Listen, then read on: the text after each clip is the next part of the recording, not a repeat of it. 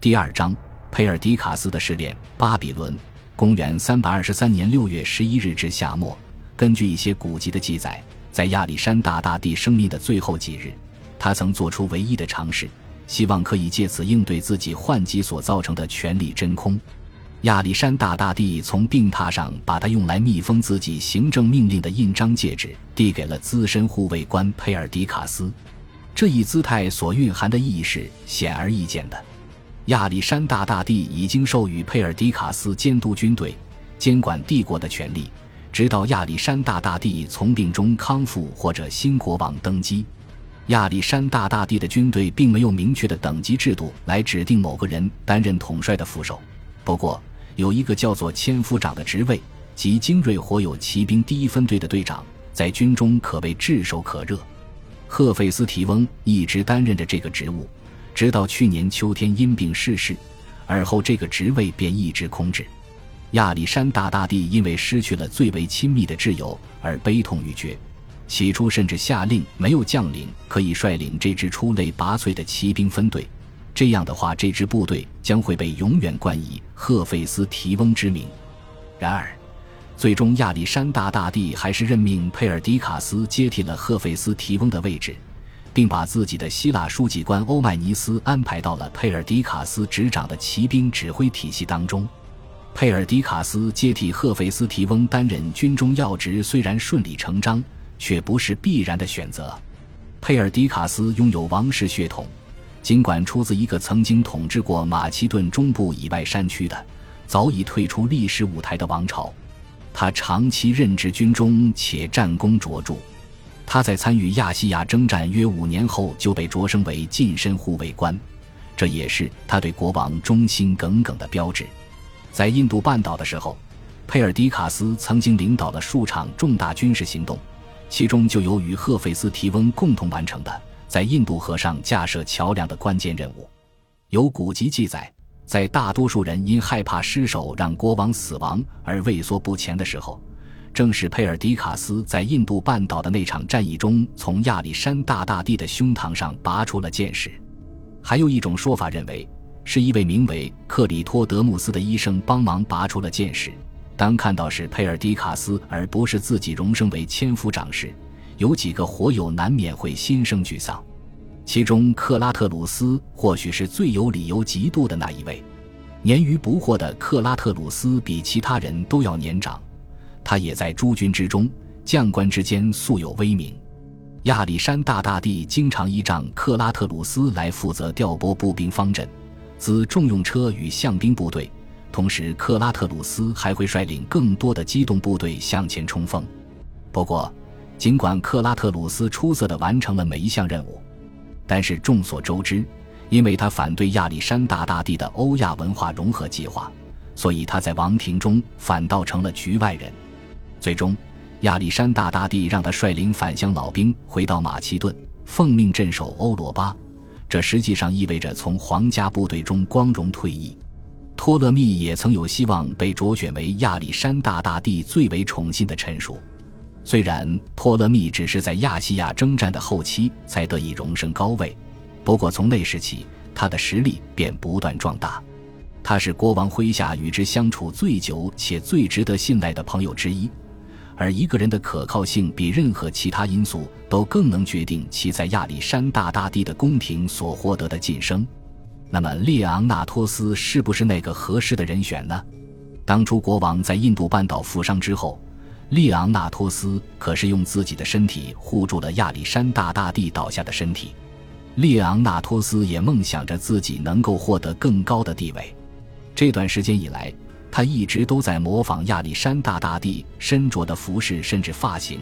他遵照国王的标志性发型，将自己的头发从额头往后向两边翻转着梳理成型。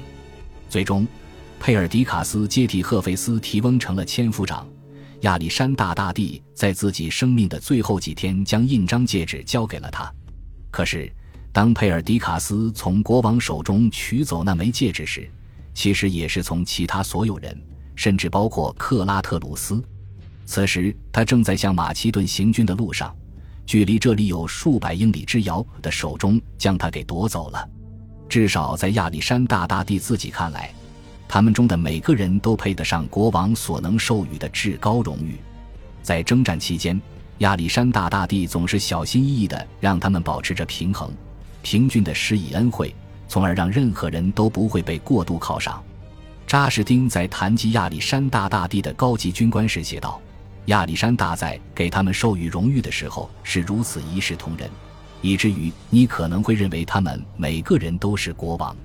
不过，查士丁并没有抓住重点，而是将一切都归因于万恶的命运女神。他没有看到相关的国家政策维持将领们的力量均衡。佩尔迪卡斯在诸多场合都展现了自己处理危机的能力。尤其是在亚历山大大帝于印度半岛的城镇中负伤后的恐慌时刻，假如那次真的是佩尔迪卡斯对国王进行了紧急治疗的话，亚历山大大帝被拖出险境之后，胸前还插着一支三英尺长的剑，